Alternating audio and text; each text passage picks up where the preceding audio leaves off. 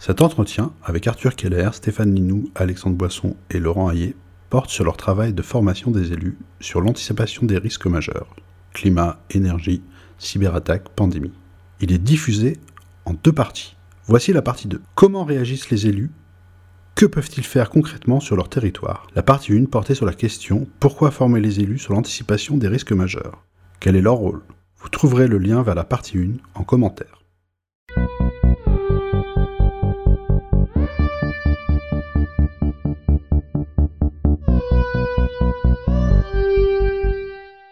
Alors Laurent, et après je veux bien qu'on passe bah, justement, euh, qu'est-ce que vous observez dans les territoires dans lesquels vous intervenez? Comment est-ce que vous êtes euh, reçu? Euh, dans le sens, alors moi aussi, hein, j'ai une petite séance de formation euh, sur un peu des sujets semblables et je vois un peu les réactions des élus. Ça va du tout au tout. Hein. Ça va de l'élu, bah, qu'est-ce que vous me racontez là? Ça va de celui qui dit, mais moi je suis convaincu, mais je me sens un peu seul dans ma commune. Il y a ceux qui commencent un peu à tirer des ficelles, à essayer de changer les postures, à animer des séances de créativité et ça marche pas trop mal. Il y a ceux qui sont sous le choc, il y a ceux qui me disent, euh, notamment dans les dom-tom, euh, pardon, dans les territoires d'outre-mer, euh, bon, vous êtes bien gentils, vous, métropolitains, mais nous, les ruptures d'approvisionnement, les coupures d'électricité, les ouragans, on connaît déjà, on vous a pas attendu. Euh, et il y a des gens qui sont déjà, pour le coup, assez matures, qui sont ah oui, ben non, mais c'est passionnant. Alors euh, euh, moi, je m'occupe déjà de ça, ça, ça. Alors sur la résilience alimentaire, on est encore un petit peu faible, mais vous avez raison, il faut que je m'associe à tel partenaire comme terre de lien pour renforcer ma démarche. Donc il y a un peu de tout. Vous, si, on recommence, je sais pas dans un autre ordre. D'abord Laurent, puis Arthur, puis Stéphane, puis Alexandre. Bon, toi, Laurent, qu'est-ce que tu qu'est-ce que tu observes? C'est quoi les réactions de ton public? Je voulais rajouter un petit point à ce qu'a dit Stéphane, euh, et surtout après Alexandre, euh, j'avais l'impression que le propos était assez noir. Ce que je voulais dire, c'est que les élus, avant tout, c'est des gens qui ont pris, qui ont fait un pas en avant et qui, quelle que soit leur motivation à le faire, ont pris cet engagement de s'occuper des autres. Qui est pour moi euh, l'acte le plus extraordinaire qui soit dans une société où tout nous invite à rester sur notre canapé, à regarder Netflix et à zapper devant sa télé en se plaignant que le programme n'est pas assez bon malgré les 150 chaînes qu'on y a. Et qui ne sont pas bonnes en plus d'ailleurs. Moi je m'en plains assez. Mais j'allume plus ma télé. Euh, donc c'est des gens euh, que je trouve de toute façon toujours engagés. Et donc euh, oui, il y, a de quoi un peu avoir peur quand on prend conscience du sujet et des responsabilités qu'on a déjà. Mais moi ce que j'ai rencontré, j'ai rencontré personne qui se défaussait. Euh, on voit des gens peut-être qui, dans leur fort intérieur, se disent oh merde, pourquoi j'ai signé euh, je, suis, des nouveaux élus. Peut-être qu'ils se disent ça, mais en tout cas, facialement, euh, ils font bloops et ils relèvent la tête. Et j'ai trouvé des gens très courageux. Je suis intervenu, moi, dans beaucoup de petites communes, de très petites communes, 500, hein, 1000 habitants, des, petites communes. Et alors, il y a deux réactions. Il y a une réaction qui est de dire on voit vous n'avez jamais discuté avec un préfet. Là, on sent bien toute la masse de l'État qui pèse sur les épaules, euh, comme l'a décrit Alexandre. Euh, donc, euh, je leur répète ce qu'a dit Alexandre, mais d'une façon beaucoup plus positive. C'est pas qu'on leur coupera la tête, c'est qu'avant qu'il y ait les problèmes, ceux qui feront quelque chose seront partie de la solution plutôt que partie du problème. il y a, je pense qu'aujourd'hui, et ça c'est depuis 2018 où le thème de, on va dire grossièrement l'effondrement est devenu médiatique. Hein, qu'on en rit, euh, qu'on s'en moque, euh, au moins on a réfléchi la pensée. Hein. Quand on a fondé Adrastia, c'était justement pour lutter sur ce déni de la société entière. Et quand moi je disais, je ne pense pas que ça va durer comme les contributions, on me conseillait le psychiatre. Drôle parce que les limites à la croissance, le, rapport du Club de Rome est sorti en 1972. Ça a été édité et vendu à des millions d'exemplaires. C'est devenu un sujet politique qui a fait l'objet de critiques de plus grands économistes. Je rappelle à tous que M. Nordhaus a été prix Nobel d'économie il y a trois ou quatre ans en faisant un contre-modèle pour contredire euh, euh, le, rapport du Club de Rome. Donc c'est un vieux sujet, et à l'époque, c'est un sujet politique. Les Américains, euh, les dirigeants américains ne voulaient pas d'une économie, comment on dit, gérée, était pour le libre marché, et ça a été le grand débat en disant on n'est pas des soviétiques, on n'est pas des, socialistes. Aujourd'hui, en, enfin, en 2014, on disait c'était de la psychiatrie. Autant dire que la victoire culturelle euh, semblait totale. Depuis 2018, les canicules, les travaux des uns et des autres, euh, les gens que j'ai en face de moi disent Je me doutais bien de quelque chose. La réponse moyenne pour moi, c'est ça. Je me doutais bien de quelque chose. Euh, euh, c'est encore plus gros que je ne pensais. Je croyais avoir un âne, c'est pas un éléphant, c'est un troupeau d'éléphants. Et je les trouve assez crânes, euh, tous ces gens que j'ai en face de moi, qui sont de, des gens assez simples, hein, des, citoyens. Ils n'ont pas plus de bac plus 12 000. Euh, ils sont, c'est des petites communes. Mais je les trouve vachement plus courageux, vachement plus courageux que de présidents de grands groupes que j'ai fréquentés qui me disent Laurent, tu as raison, mais surtout, tu ne dis pas. En réunion de COMEX, tu te tais. Moi, je vois des, des, des maires euh, qui ont fait le courage de se faire un pas en avant, de s'occuper d'une communauté de 500, 600, 1000, quelques milliers de personnes, euh, qui se sentent bien démunis, euh, parce que quand on découvre le sujet, ouais, on est submergé, et qui pourtant disent il faut qu'on fasse quelque chose. Super. Moi, je, ça me, fait, vraiment du bien. Quoi. Et, ce retour à la base, comme le dit Alexandre, c'est là qu'est l'espoir. Hein. C'est là qu'est c'est dans l'humus de la société. Et quand je dis ça, c'est pas c'est pas péjoratif, c'est vraiment admiratif. C'est là c'est là qu'on peut faire des choses parce que qu'on soit président de Comex, on se tourne soit vers l'actionnaire, soit vers le client, et le client final c'est bien la population. Soit euh, quand on est un homme politique, on regarde qui? On regarde l'électeur. Hmm. En plus, elle est, bah, valorisante, euh, elle est valorisante pour eux, votre démarche, parce que vous venez quand même leur expliquer qu'ils ont pas mal de cartes en main, qu'ils ont plus de pouvoir peut-être qu'ils ne pouvaient le penser, et que, oui, enfin. Oui, oui, alors euh, c'est pas facile. Hein. Euh, ce qu'il y a à faire est une montagne immense à mm. gravir. Mm. Mais ceux qui auront essayé seront plus hauts que ceux qui sont restés en bas dans la vallée. Hein. Mm. Ah, Arthur? Oui, je suis, d'accord avec tout ce qui vient d'être dit, à, à, un détail près qui est que les, constats que, dresse, que dresse Laurent, je les dresse aussi. Et je suis bien d'accord avec ce qu'il dit, j'aime bien sa façon de le présenter d'ailleurs. Euh, pour autant, ça, c'est sur ceux qui suivent la formation. Euh, parmi les gens qui suivent la formation, euh, on est d'accord qu'il y a globalement cet état d'esprit, enfin, bon, ce que vient de décrire Laurent, des choses, des choses qui sont quand même globalement très positives, très constructives. Tiens, d'ailleurs, une parenthèse que j'ouvre là-dessus, c'est vrai qu'il y a une façon de voir les choses qui est un petit peu noire, quelque part un peu négative, euh, pessimiste. On pourrait dire, ben oui, forcément, forcément, puisque nous intervenons sur les risques. Notre, but n'est pas de citer tout ce qu'il y a de positif dans la société et tout ce qu'il y a de négatif. Notre but, c'est, euh, on arrive et il y, a, un focus sur les risques, les risques concrets que des gens n'ont souvent pas identifiés ou en tout cas pas complètement. Et donc oui, il y a nécessairement un biais un peu négatif, mais ce n'est pas du négatif ou du positif, il ne faut pas se positionner là-dessus. On est sur du lucide et sur du constructif. C'est ça qu'il faut se dire, euh, même si on part effectivement de certains constats qui ne font pas plaisir. Je referme la parenthèse. Donc tout ça pour dire qu'effectivement, parmi les gens qui sont là, ce sont des gens qui sont globalement des gens qui ont pris, euh, qui sont bien, des gens qui se sont engagés, qui ont pris, le, ont pris cet engagement de, de, se mettre au service de la collectivité, au service des autres. Bon, mais alors après, c'est quand même très disparate. Et et donc, il y a les gens qui viennent, et puis il y a les gens qui ne viennent pas. Et quand je dis les gens qui ne viennent pas, il y a deux natures de gens qui ne viennent pas. Il y a ceux qui n'ont pas pris du tout la formation. Et donc là, c'est des choses qui se passent en amont. Moi, euh, par exemple, je, ne fais pas de développement commercial pour essayer de vendre la, formation, euh, mais il y a des, gens qui essayent de la, qui essayent de la vendre.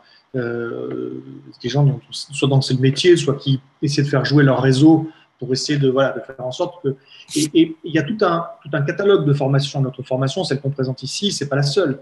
Et le retour d'expérience, c'est quand même que la grande, grande, grande majorité des élus, ils s'intéressent à quoi? Ils s'intéressent au budget, à des formations sur le budget municipal, à des formations sur l'urbanisme, à des formations sur euh, les responsabilités civiles et pénales des élus. Et puis quand on leur parle de risques, quand on leur parle de prévention des risques, quand on leur parle de résilience alimentaire ou de choses comme ça, on verra ça plus tard. Donc ça déjà, il faut quand même bien se dire que ça, c'est la, la réaction générale. Donc il n'y a pas une grande prise de conscience, c'est pas dans le move, c'est pas encore mainstream là ce qu'on fait. Hein. Ça c'est vraiment, faut, vraiment se dire ça. La deuxième type de deuxième catégorie de gens qui ne viennent pas, j'ai envie de dire c'est presque encore pire. Euh, et s'il y en a qui m'écoutent, ce, qui m'étonnerait parmi ces gens-là, en tout cas ils se reconnaîtront, c'est qu'il y a certaines communes qui prennent la formation, il y a le maire ou quelqu'un proche du maire ou un adjoint qui décide de commander cette formation. Et donc tous les élus de la commune sont sollicités pour s'inscrire à la formation. Il faut le dire également, parce que ça, on ne l'a pas dit, me semble-t-il, c'est un erreur de ma part, que c'est une formation qui peut soit passer par le budget formation de mairie, mais peut également être entièrement prise en charge par la Caisse des dépôts et consignations. Donc, euh, donc euh, il y a, pour, les mairies, ça peut représenter un coût zéro. Le seul coût, c'est de trouver le moment, trouver le temps, une journée pour faire cette formation. Mais donc, ce n'est pas, euh, ce que je voulais dire par là, c'est qu'il n'y a pas une pression, ça ne coûte pas cher. Donc, pour les gens qui sont sollicités, par exemple les conseillers municipaux, bah pour eux, c'est gratuit, j'ai envie de dire, de leur point de vue. Hein, c'est facile de venir, il suffit de prendre le temps. Bon, qui est-ce qui vient? Ben, Pas tout le monde. C'est-à-dire que même parmi les gens qui n'ont qu'à venir, il faut faire un dossier, il faut juste remplir une fiche en mettant son nom, et qui pourraient le faire, et à qui ça ne coûterait rien, même parmi ces gens-là, ce n'est pas une majorité qui vient à la formation. Donc il faut bien se rendre compte que c'est un sujet qui globalement n'intéresse pas je, le dis, et c'est un, constat amer. Le, truc, c'est qu'on ne dit pas assez que euh, la bouffe est gratuite euh, au midi, de midi, donc euh, c'est notre faute. Hein. C'est-à-dire? Mais attends, c'est l'Institut de, forme de supérieur des élus qui régale à midi le ah repas. Et ça, on ne le dit pas assez fort. Alors que si tu le dis. C'est comme des fusils mal ajustés. Si tu veux viser, toucher la tête, il faut viser le ventre. Et ça, c'est un peu notre faute. On ne le dit pas assez fort. Bon, alors il y a, peut-être ça, mais de manière générale, voilà, je, la dernière commune, et je ne vais pas la citer, dans laquelle je suis intervenu, je suis intervenu dans des communes très différentes, hein, très disparates. Et, euh, mais, globalement, la dernière commune dans laquelle je suis intervenu, c'est un, village, on va dire. Il y a une maire et puis il y a 14 conseillers municipaux. Bon, mais sur les 14, elle n'a réussi à en motiver que 4. Il, est, il y en a 10 qui ont dit oh, qui ne voulaient pas venir. Donc, c'est quand même ce, constat-là aussi que je dresse. Alors après, juste une dernière chose. Si hein. C'est pas si mal, je trouve. 4 euh, sur 14. Mais bon, enfin, on peut voir le maire à Mouette. On, est sur des gens pour qui ça coûtait pas grand-chose de venir. Mais euh, on n'est pas sur tous les gens qui n'ont même pas euh, regardé la formation parce qu'ils ne s'intéressaient pas au thème. Ben, en tout cas, ce que je voulais dire, c'est que parmi les gens qui viennent, il n'y a pas que des gens convaincus. Il y a des gens qui ont vu passer le sujet, ils se sont dit Ah, tiens, ça, ça peut être intéressant, je vais prendre, ça peut être utile, je vais prendre. Il y a quelques convaincus, des gens qui euh, euh, connaissent bien le sujet, plus ou moins bien, et qui s'intéressent. Il y a quelques personnes aussi qui nous connaissent et qui veulent à tout prix euh, Stéphane Minou, qui veulent Alexandre Boisson, qui veulent Laurent Hayé ou qui veulent Arthur Keller. Voilà, ça, ça arrive. Et qui amènent avec eux d'autres élus qui, eux, sont moins convaincus, qui connaissent pas bien, voire pas du tout. Et ce qui est intéressant pour moi, c'est ces gens-là intéressant, c'est les gens qui viennent parce que, bon, ben voilà, on leur a proposé, ils se sont dit pourquoi pas, qui connaissent rien au sujet. Et moi, c'est cette réaction-là qui m'intéresse. Elles sont, comme je disais tout à l'heure, disparates évidemment, parce qu'il y a des gens qui réagissent plus ou moins bien au départ, au début de cette journée, où effectivement on, on dresse un constat d'un certain nombre de risques et de menaces qui fait objectivement pas plaisir. Euh, et, donc, donc, il y a des gens qui réagissent pas forcément très bien à ça, qui, témoignent une forme d'anxiété, évidemment, et c'est normal. C'est notre travail également de, savoir comment on, reçoit ça et comment on gère. Euh, mais par contre, je vois que à la fin de la journée, ces mêmes personnes et, toutes les autres de manière générale y a ont vraiment évolué, qu'il y a vraiment un avant et un après.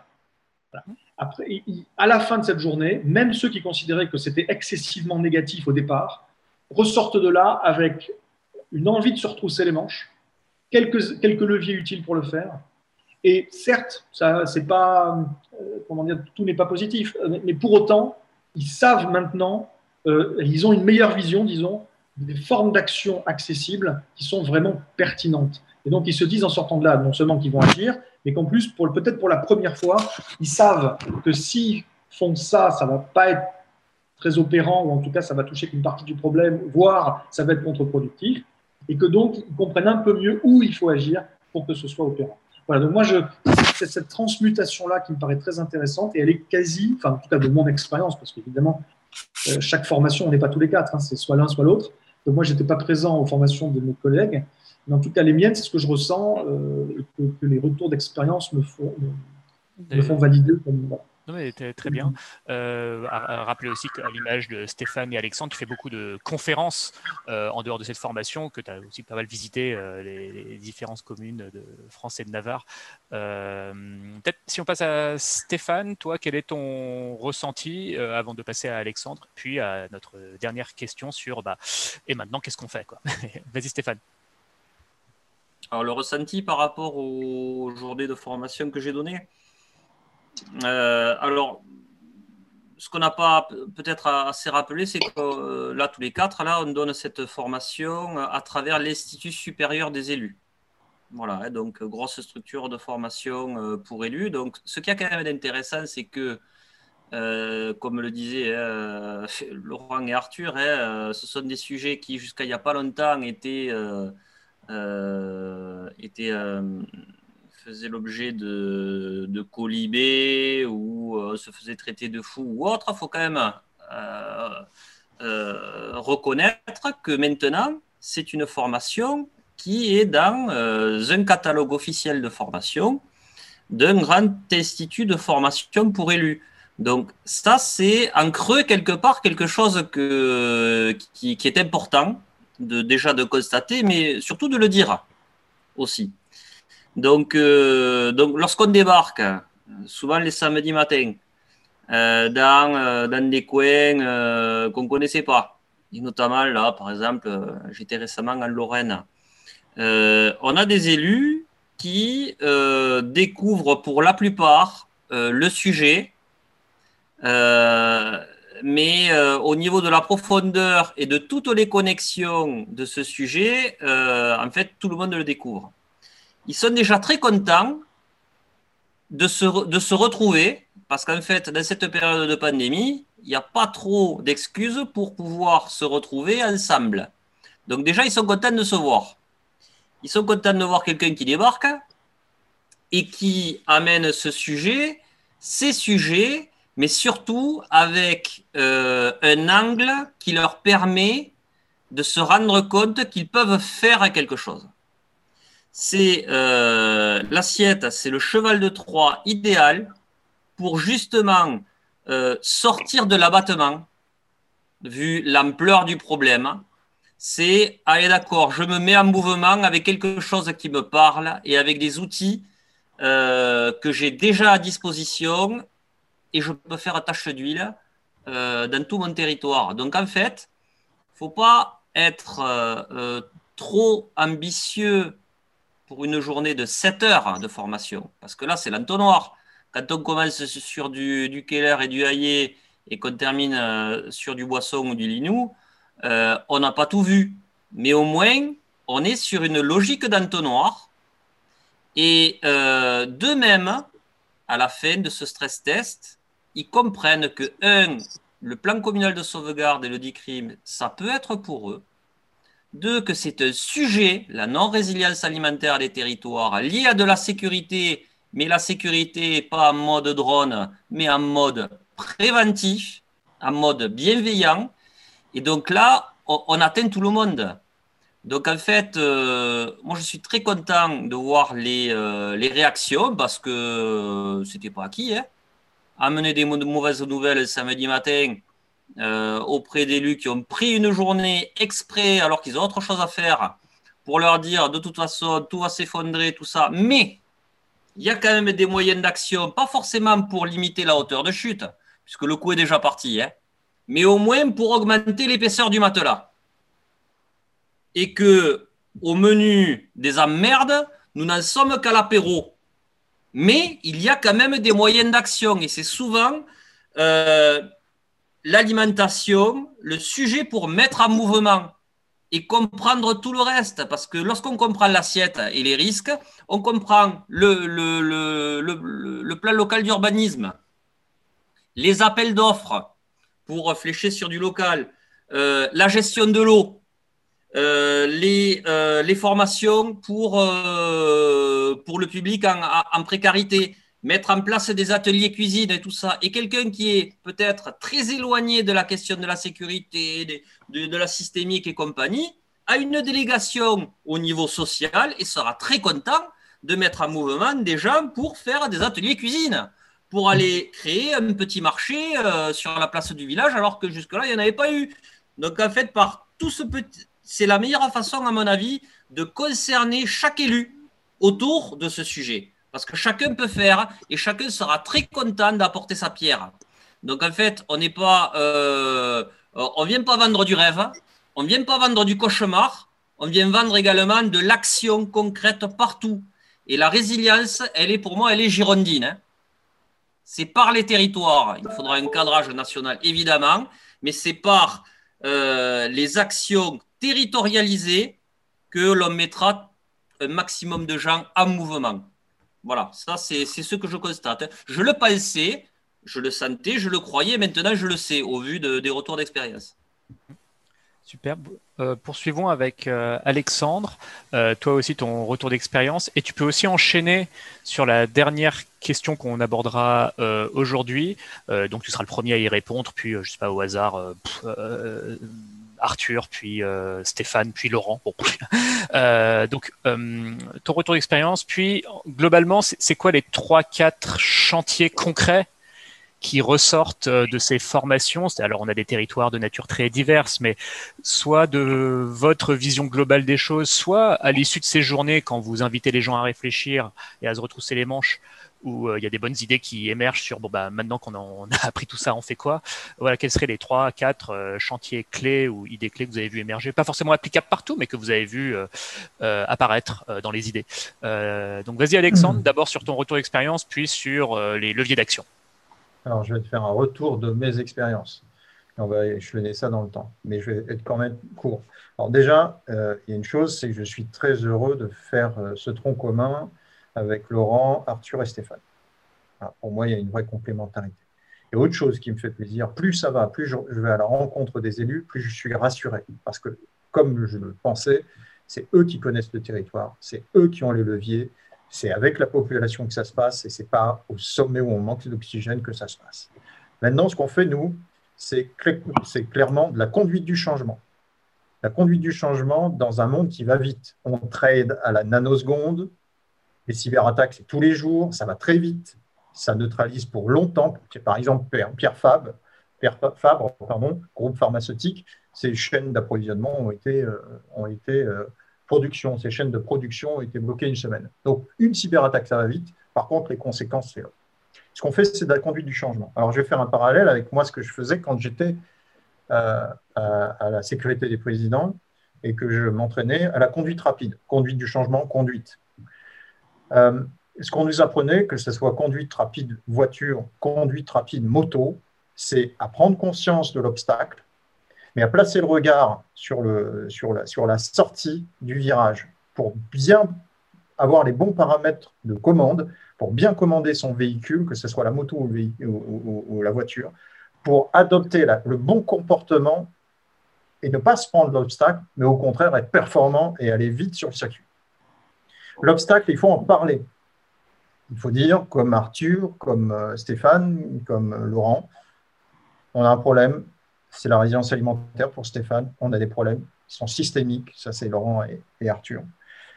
Et dire, voilà, ils sont là. Mais pas, attention, comme sur, le, comme sur le circuit quand on fait de la conduite rapide, si vous commencez à trop mentaliser euh, quel va être l'impact de percuter euh, cet obstacle, vous êtes déjà en train d'ouvrir un futur, celui de se prendre l'obstacle. Parce que pendant que vous êtes en train de mentaliser l'obstacle, vous n'êtes pas en train d'appuyer sur le frein, de regarder quel est votre bon régime moteur, euh, de, savoir quelle courbe vous allez prendre pour prendre ce virage. Nous, ce qu'on fait, c'est de la conduite du changement. Quand on fait une journée avec les élus, on leur dit, voilà, ça c'est un obstacle et on, a toutes les raisons de vous expliquer que c'est vraiment des obstacles concrets. Pourquoi? Parce qu'il y a l'AIEA, l'Agence internationale de l'énergie, qui vous dit que tout n'est pas pour forever, d'accord? C'est pas pour toujours qu'on aura de l'énergie.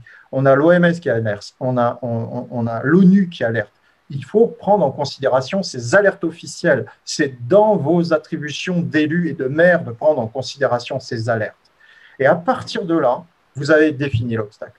Et tout le restant de la journée, après avoir mangé justement, et euh, après avoir euh, pris un repas tous ensemble, et où justement, euh, pendant qu'on est en train de discuter, ah, ça vient d'où là ce qu'on mange? Ah, bah ça vient de là-bas. Bah oui, bah, s'il y a justement un problème sur l'énergie, il vient pas ton steak là, ou il vient pas ton truc.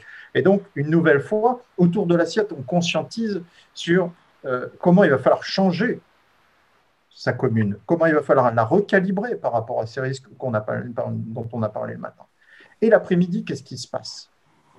Il se passe que les gens, les personnes, les élus, parce qu'ils font partie d'associations, parce qu'ils ont des emplois autres qu'être élus. Moi, je suis tombé sur, des, sur une prof, elle était géniale, elle m'a dit tout ce qu'il faisait déjà euh, pour conscientiser sur l'écologie.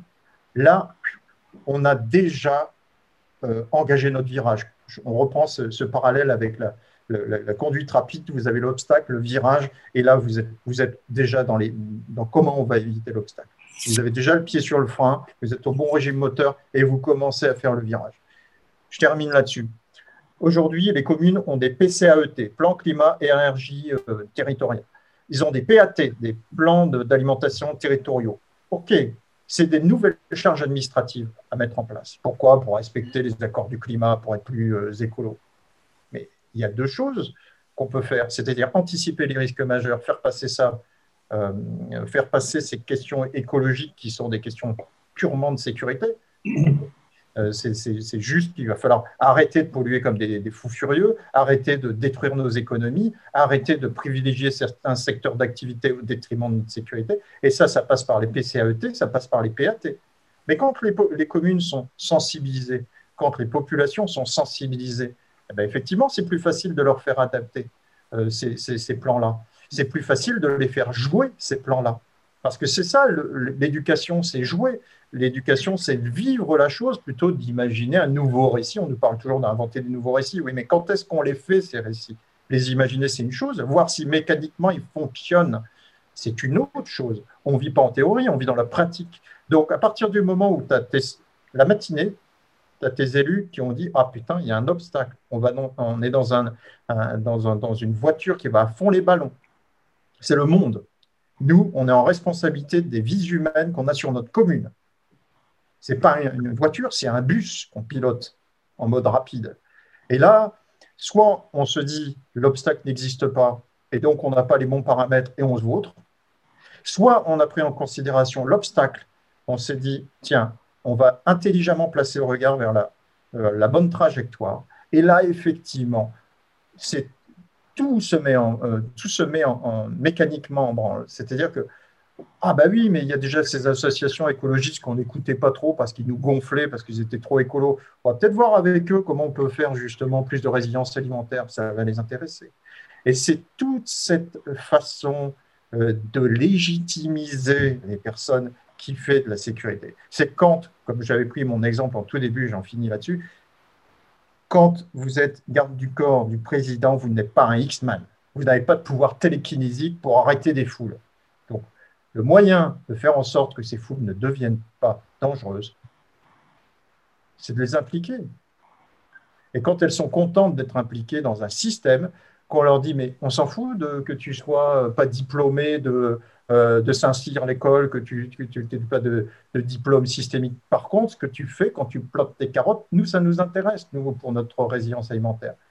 Ce que tu as fait sur ton rond-point de gilet jaune quand tu partageais des repas avec, euh, avec les autres qui, euh, qui avaient l'habitude de passer des Noëls sans rien, parce que tu as créé de la solidarité sur ton, sur ton rond-point de gilet jaune, bah, ça nous intéresse pour les questions systémiques.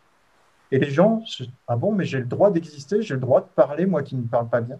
Ah ben là, tu as fait de la sécurité. Ce n'est pas en attendant qu'un système, l'inertie d'un système mondialisé, fasse de la sécurité en local. C'est une connerie monumentale. D'où Brigade d'ICRIM. Euh, je rebondis juste sur un point sur les PCAET. Alors, tu as, cité euh, l'ONU, euh, l'OMS et l'AIE et autres, on pourra en citer d'autres. Il y a aussi bah, le Sénat, il y a un rapport parlementaire par la délégation sénatoriale chargée de l'adaptation au changement climatique. alors, à nouveau, pour refléter qu'on n'est pas que sur un délire de bobo écolo, gaucho, je sais pas quoi, il y a qu'à lire la synthèse de, cette, de ce rapport. il y a quelques pages où à côté, Alexandre Boisson, c'est light. Hein. Donc, en gros, c'est ce rapport est volontairement optimiste et qu'on va réussir à limiter le réchauffement sous 2 degrés, parce que, grosso modo, hein, je ne vais pas citer mot à mot, si c'est pas le cas, la question sera plus d'adapter la France au changement climatique, mais qu'on survive dans un monde devenu chaotique et anomique. Donc c'est quasi mot pour mot, c'est ça. Bref, euh, dans ce rapport, il est cité que, il cite une étude avec, je crois, des dizaines et des dizaines de PCAET, donc plan climat, air, énergie, territoire, qui ont été étudiés, euh, un millier de mesures qui ont été passées au crible, et il n'y en a qu'une dizaine sur mille qui portent sur l'adaptation au changement climatique et globalement qui portent sur la résilience des territoires. C'est dire l'immensité des enjeux, mais c'est dire aussi l'opportunité de revisiter ces plans euh, à, l'aune de ce que tu nous racontes, euh, Alexandre. peut-être, je ne sais plus l'ordre que j'avais établi, peu importe. Si, on fait Arthur. tu demandais de conclure. tu demandais de conclure. c'est quoi l'avenir?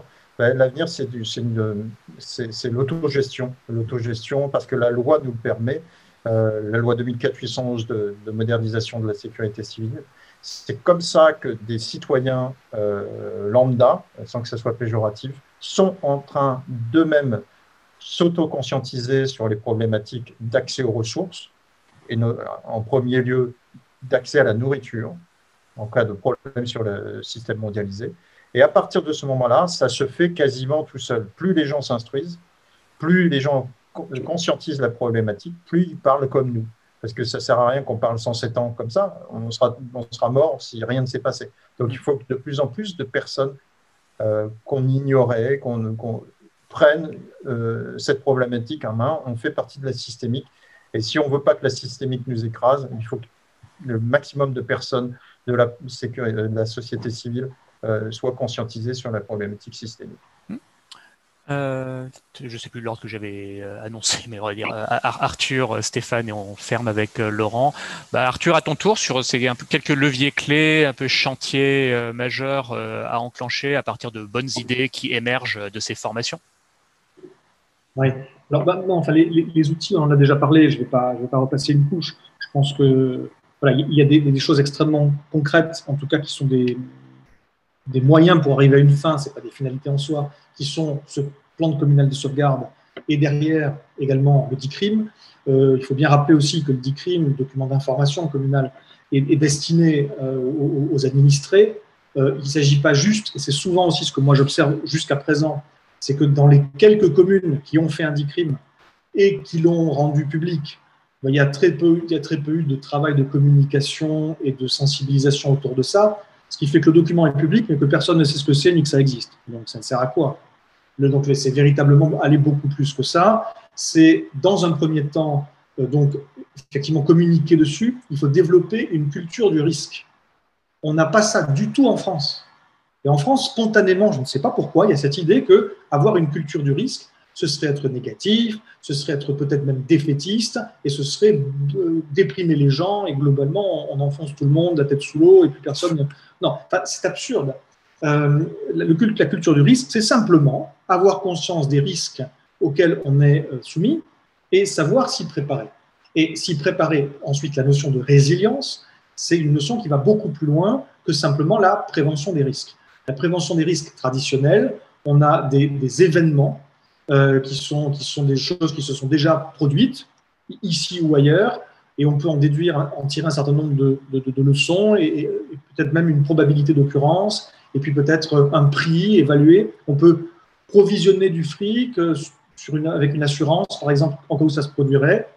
On peut prévoir des dispositifs et des protocoles de, de réponse face à ces risques si jamais ça se produit. Et il y a des personnels qui sont spécialisés, qui savent que en tel, en, enfin, si telle ou telle chose se produit, à ce moment-là, c'est la responsabilité, c'est à X ou Y de faire ci, de faire ça. S'il y a des, des, équipements spéciaux à aller chercher, ils sont stockés à tel endroit, il y a des gens qui ont été formés pour les utiliser, etc. Ça, c'est la gestion, c'est la prévention et la gestion assez classique des risques. Et je ne dis pas qu'il faut l'empêcher. Pour plein, plein de catégories de risques, il faut garder ça. Pour autant, ce n'est pas de la résilience. La résilience face à des risques beaucoup plus larges que ça, des risques qui peuvent toucher toute une société. Ça veut dire quoi toute une société? Ça veut dire que ça ne touche pas uniquement un terrain ou un territoire isolé et que ce n'est pas nécessairement limité dans l'espace et dans le temps.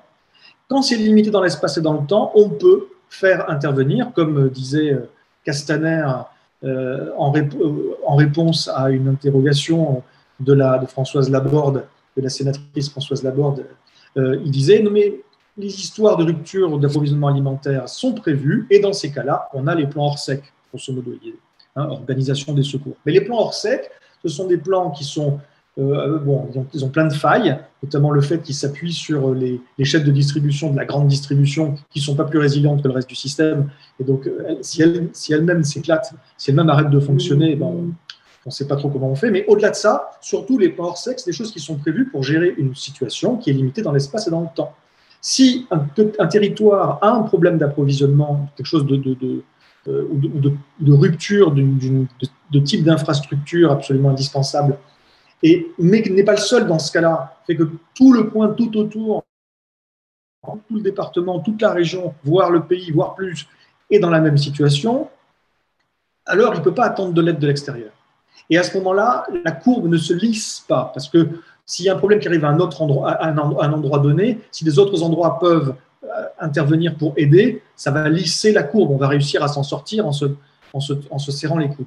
Mais là, ce n'est pas forcément toujours possible. Il y a certains types de risques, et bon, je ne peux pas, peut pas développer ici, mais certains types de risques qui risquent de déferler sur une société tout entière et qui fait que chaque endroit se retrouve bah, livré un peu avec les ressources qu'il a sur le, sur le territoire même. dans, dans, ces conditions-là, il faut développer la résilience. Et la résilience, ce n'est pas l'approche classique des risques. La résilience est vraiment inclusive, c'est-à-dire que c'est les gens qui sont préparés, ne serait-ce déjà que mentalement, les gens qui ont déjà réfléchi un petit peu comment ça se passerait, comment ils se organiseraient. C'est des ressources sur le territoire qui ont été, protégées, notamment pour, assurer tout ce qui est vital. Tout à l'heure, euh, Stéphane, à juste titre, citait la, notion de sanctuarisation du foncier nourricier, du foncier vivrier, des choses comme ça.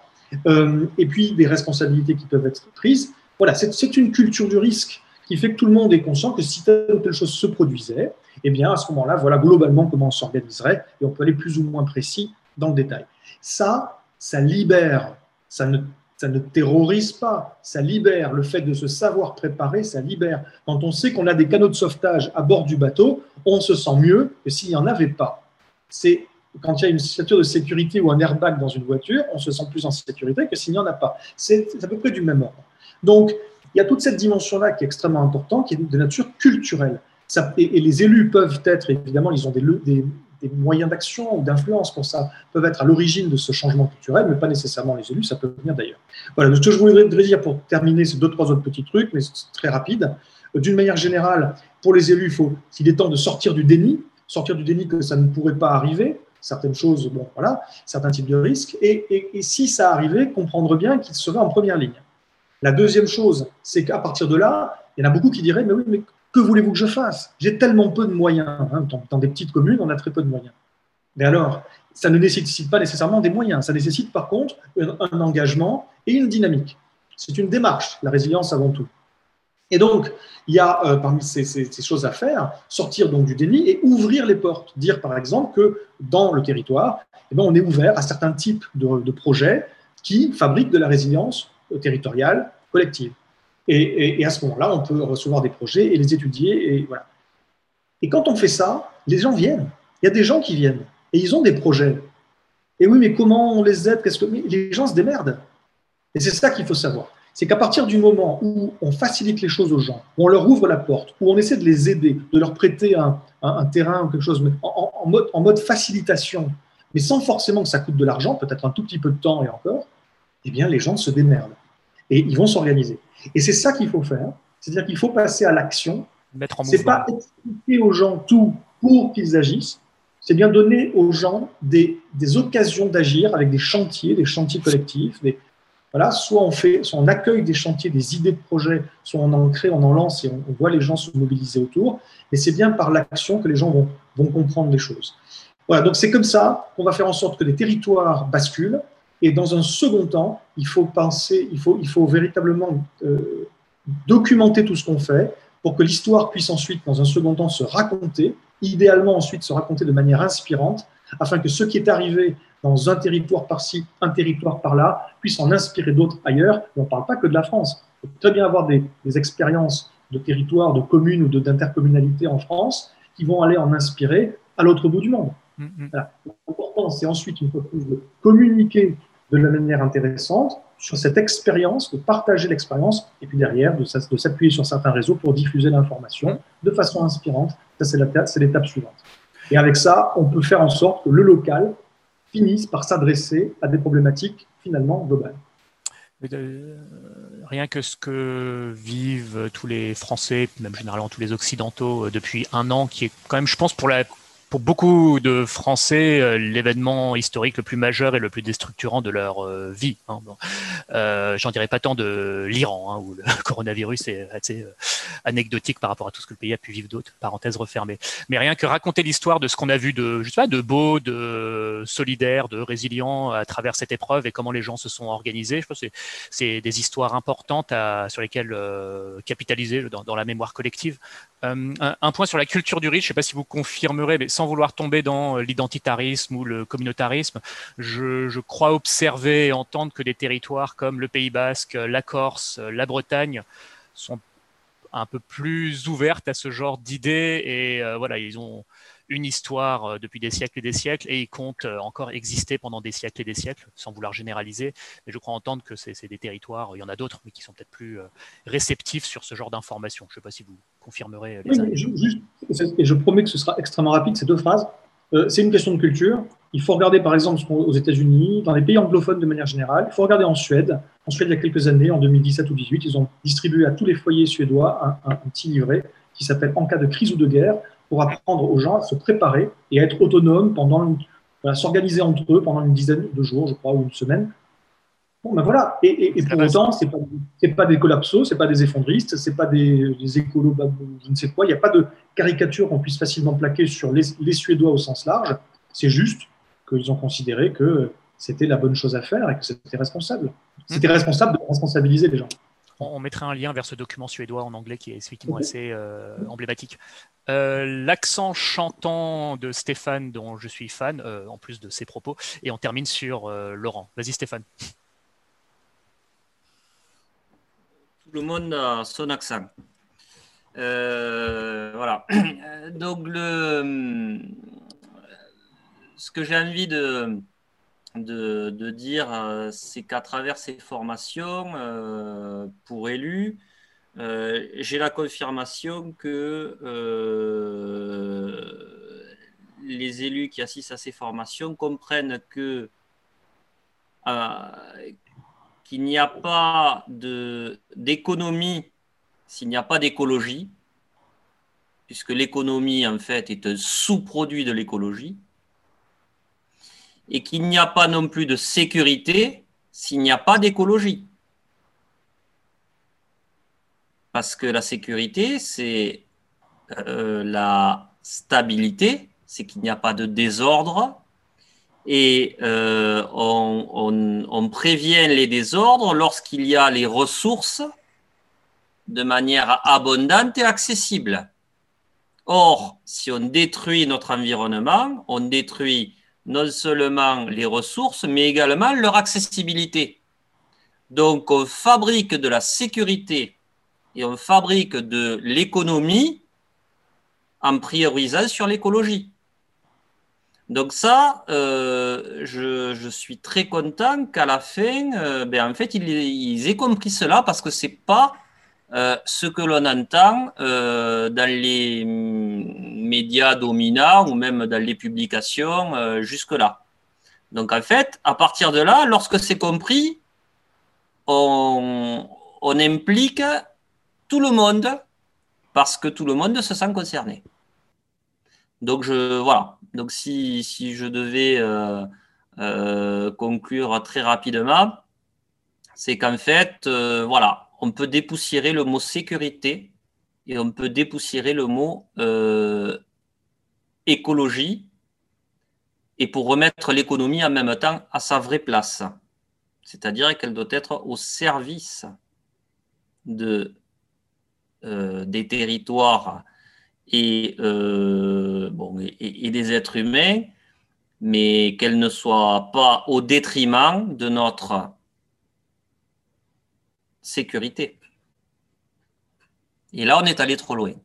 On est allé trop loin dans les externalisations, dans la financiarisation euh, de, l'économie. Euh, donc, en fait, une économie du face-à-face, pas forcément micro-local à chaque fois, mais euh, une économie sur laquelle on a euh, beaucoup plus euh, la main dessus, c'est en fait fabriquer de la sécurité. On, ne parle pas assez des externalités de sécurité, qui sont en fait des, des risques que l'on prend à trop vouloir déléguer la satisfaction de nos besoins élémentaires à des territoires lointains, à des acteurs lointains et avec des filtres partout et de l'opacité. Non. Le consommateur, et, d'ailleurs Charles Huet, euh, que connaît bien euh, Cyrus, mhm. euh, le sait, hein, lui qui milite beaucoup pour le Made in France, entre autres, mhm. c'est qu'en fait, le consommateur, sans le savoir, fabrique de l'insécurité lorsqu'il achète des produits qui viennent de loin. Parce qu'à travers ces, non-achats locaux ou régionaux ou nationaux, à travers ces non-achats, il détricote des infrastructures économiques, artisanales, commerciales. Or, lorsque l'on flèche sa consommation en tant que consommateur, en tant que collectivité locale à travers les appels d'offres, les cantines ou autres, ou euh, les, autres types d'appels d'offres par rapport à des équipements d'administration ou même les entreprises non étatiques, lorsque l'on flèche, lorsqu'on reprend la conscience de l'acte d'achat, on fabrique de la sécurité parce qu'on maintient des infrastructures autour de là où on est. Et on l'a vu pendant le Covid. On était bien content d'avoir des producteurs locaux autour de nous parce que lorsqu'il y a de l'insécurité, on se raccroche à des repères locaux. C'est ce qui rassure. Donc pour avoir des repères locaux lorsque ça ne va pas bien, il faut être capable, il faut s'organiser, de les faire travailler lorsque ça va, lorsque ça va bien. Donc c'est ça. C'est aussi ça, hein, ces formations-là ont aussi le, le, mérite de, voilà, de, rappeler ces choses de base, hein, mm. mais qu'on a oubliées depuis à peu près 60 ans.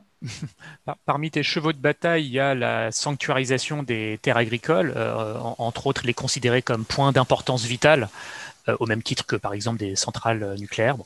Euh, ça, ça se joue plutôt, je pense, au niveau national, mais au, niveau local, que peuvent faire les collectivités pour alors soit sanctuariser les terres agricoles et ou accompagner les exploitants vers euh, la transition agroécologique. Alors, je pense particulièrement à des partenariats avec des associations euh, comme Terre de Liens ou pour une agriculture du vivant, mais voilà, tu as cité d'autres euh, leviers comme les régies agricoles, mais à quoi tu penses sur d'autres leviers de sanctuarisation On n'a pas, le temps de démarrer, mais pour revenir juste par rapport au PCS, hein, au plan communaux de sauvegarde, lorsqu'une commune euh, réalise qu'il y a un risque de rupture d'approvisionnement alimentaire et que Papa État ne viendra pas la, la sauver, mhm. si jamais ça arrive, eh bien, en fait, une fois que c'est inscrit dans le plan communal de sauvegarde, eh bien, on liste les choses qu'il faudrait euh, faire pour limiter les effets de ce risque s'il se réalise. Et là, mhm. il liste de même, ah ben, on va modifier notre plan local d'urbanisme parce que le projet de lotissement, là, eh bien, finalement, on ne va pas le faire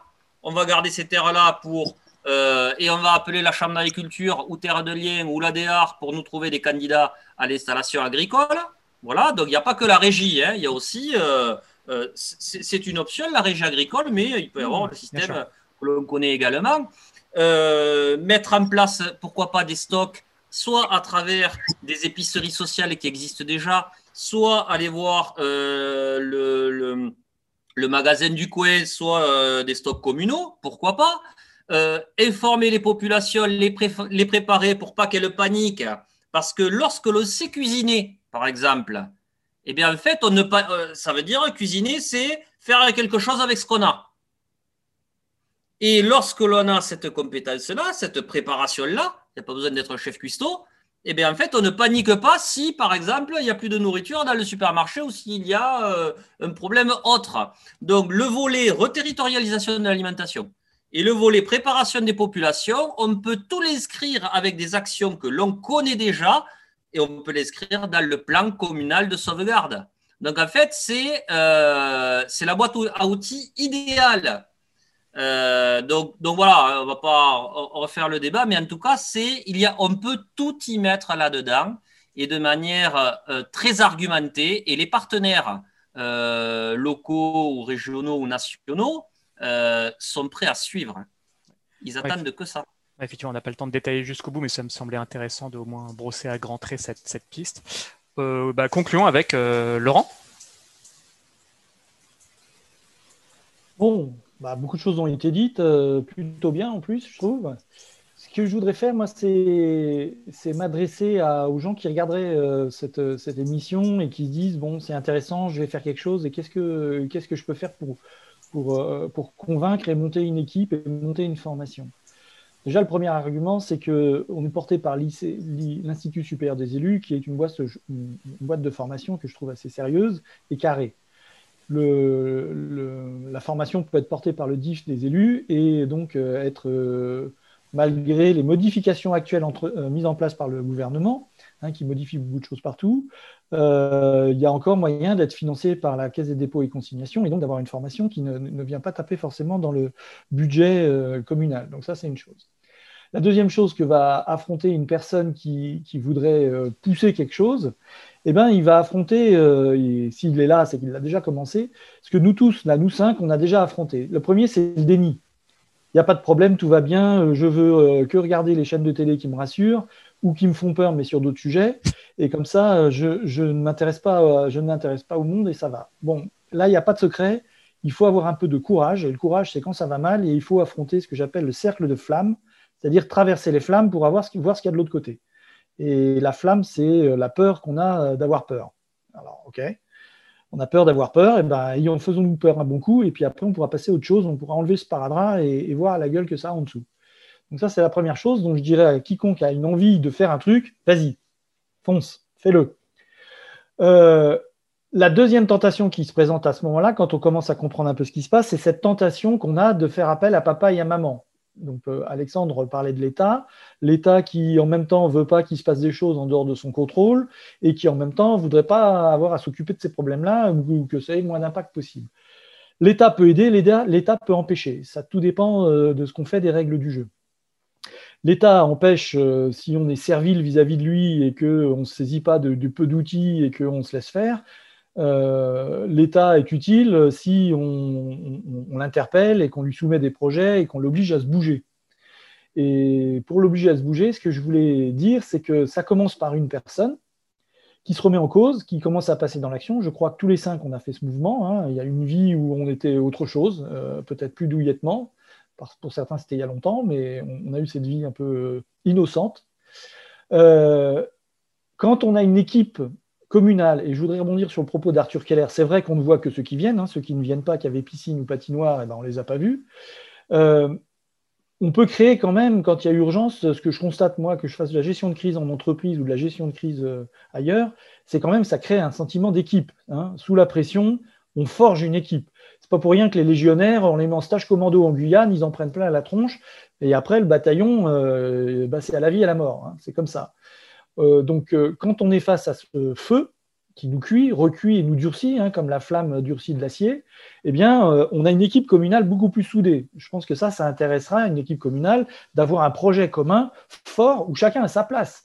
la personne qui voulait s'occuper des anciens, elle a toujours sa place parce que les anciens, moi, je veux pas d'un monde où on les laisse crever parce que voilà, il faut faire des choix, des sacrifices. Et comme on n'a pas pensé à eux, bah, on les balance dans le fossé. Moi, je veux pas de ce monde. Donc, euh, la, personne qui s'était dévouée euh, pour faire ça, elle est très utile. On a besoin d'elle. Mais tout comme, euh, je sais pas, la personne qui s'occupe des services techniques et du déneigement et qui s'intéresse plutôt aux moteurs de tracteur ou je ne sais quoi de plus technique, cette personne-là a tout autant sa place, sauf qu'on donne un sens à l'action. Et au-delà de la formation, on a des équipes. Alors moi, j'ai vu des équipes communales qui venaient pour gérer les problèmes, mais qui n'avaient pas forcément une vision politique, dans, le sens noble du terme. Hein. Je ne parle pas de comment prendre le pouvoir et s'en mettre plein les fouilles, euh, ce qui est la vision un petit peu péjorative qu'on a dans la population. Je, veux dire, en tant qu'individu, je peux l'avoir parfois. Je ne crois pas que les élus, en tout cas les élus communaux, c'est ça qui les intéresse, à part quelques-uns. Euh, enfin, Jacques Médecin n'est plus de ce monde à Nice. Euh, donc là, on a une équipe communale qui est soudée, qui a une vision et qui peut construire un programme.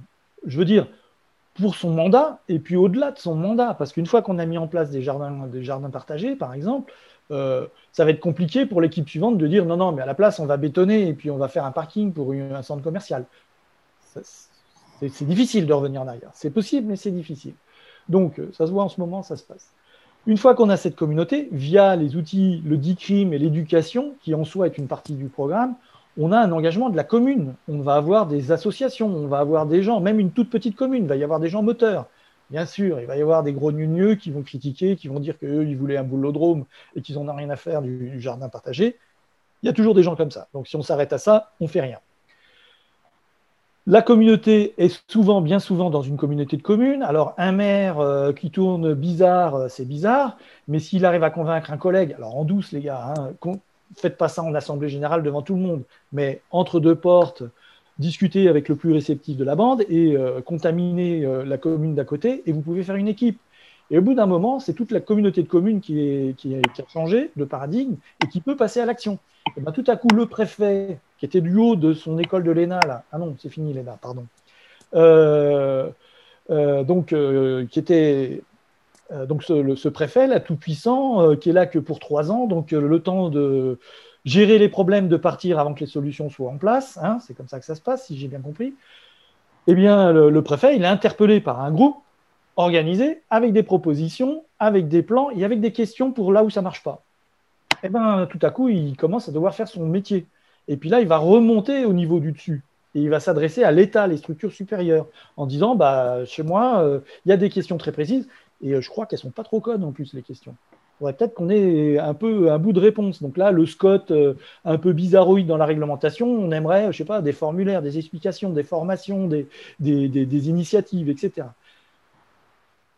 Et là, on a créé une vraie dynamique. Et alors après, le département, la région, tatati, tatata. Ce que je veux dire, et c'est pour reprendre le, le propos d'Arthur Keller, c'est qu'on peut être écrasé par la systémique et par le global, mais le global n'est que la somme des locales. Et on peut, euh, on, peut pousser, euh, on peut pousser la table pour euh, se faire de la place dans la pièce. De toute façon, on n'a pas le choix. On n'a que deux attitudes. La tête dans le sable, l'autruche. Je rappelle à tout le monde que l'autruche, elle a les fesses en l'air hein, quand elle a la tête dans le sable. Donc, vous êtes libre. Ou bien, on a le choix, c'est de prendre en main les petits leviers qu'on a, les pauvres petits leviers qu'on a, et, puis d'aller et puis d'appuyer tous le plus fort dessus. Sauf que si on est plusieurs à appuyer et qu'on rajoute de la longueur au levier parce qu'on est plusieurs et qu'on appuie, hein, il y a un gars qui s'appelait Archimède qui a dit Donnez-moi le bon point d'appui, le bon levier, et je vous, pousse le monde. Voilà, on n'a pas le choix, il faut y aller. Et, ça commence peut-être par euh, faire cette formation. J'ai l'air de faire mon VRP de base, mais c'est un début. Et il est bien clair que quand on vient, on pose une graine. Alors la graine, après, il faut veiller à l'avoir mis dans le bon le beau terreau, il faut arroser, et ça, c'est pas nous qui allons repasser pour arroser. Quoique tous, on a des expériences, on peut aussi aider par la suite à faire d'autres choses. Mais c'est à l'équipe communale d'arroser cette graine et de la faire pousser, de la faire grandir localement, en fonction des spécificités locales, ce qui fait que chaque graine donnera une plante différente à chaque fois. Euh, merci beaucoup, hein. merci beaucoup à tous les quatre d'avoir pris le temps. Enfin, on a couvert beaucoup de sujets, on aimerait en parler encore plus longtemps. Euh, on va s'arrêter ici. Euh, on va laisser phosphorer. on va voir les réactions. En tout cas, on peut vous trouver tous les quatre euh, facilement hein, sur LinkedIn, sur Facebook. Euh, peut-être vos adresses mail aussi sont publiques. Enfin, peu importe. On sait où vous trouver. merci beaucoup, Laurent. Merci, Alexandre. merci à Laurent Alexandre aussi, pourquoi pas. Hein, après tout. Non, non, non, non. non bon. bon, pourquoi pas. Bon. si on a besoin de repoussoir, on a besoin de voir les alternatives, ce que c'est si on ne le fait pas, c'est ça les alternatives. Bien sûr, bien sûr. il faut le voir, il faut le savoir. Bien sûr, non, J'aimerais bien voir son monde avec des cyberattaques là, telles qu'on a aujourd'hui. Ah, puis son message aux polytechniciens qui explique qu'il y a les polytechniciens et puis les humains sur. Alors là, si vous voulez perdre de l'argent, continuez à écouter ce genre de mentalité. Ça, ah, n'y connaît rien, rien en sécurité. Ça, c'est clair. Allez, euh, allez vérifier par vous-même au niveau de la résilience des territoires si Laurent Alexandre a une quelconque chance de vous sauver avec sa, mentalité. Laurent, Laurent, Alexandre, ça commence par l'or. On croit qu'on va être riche, ça termine par cendre. bon.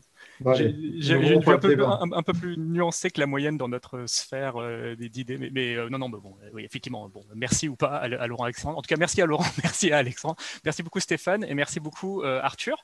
et puis à bientôt. Au revoir. Merci, à bientôt. Au revoir. Bon appétit. Au revoir. Merci.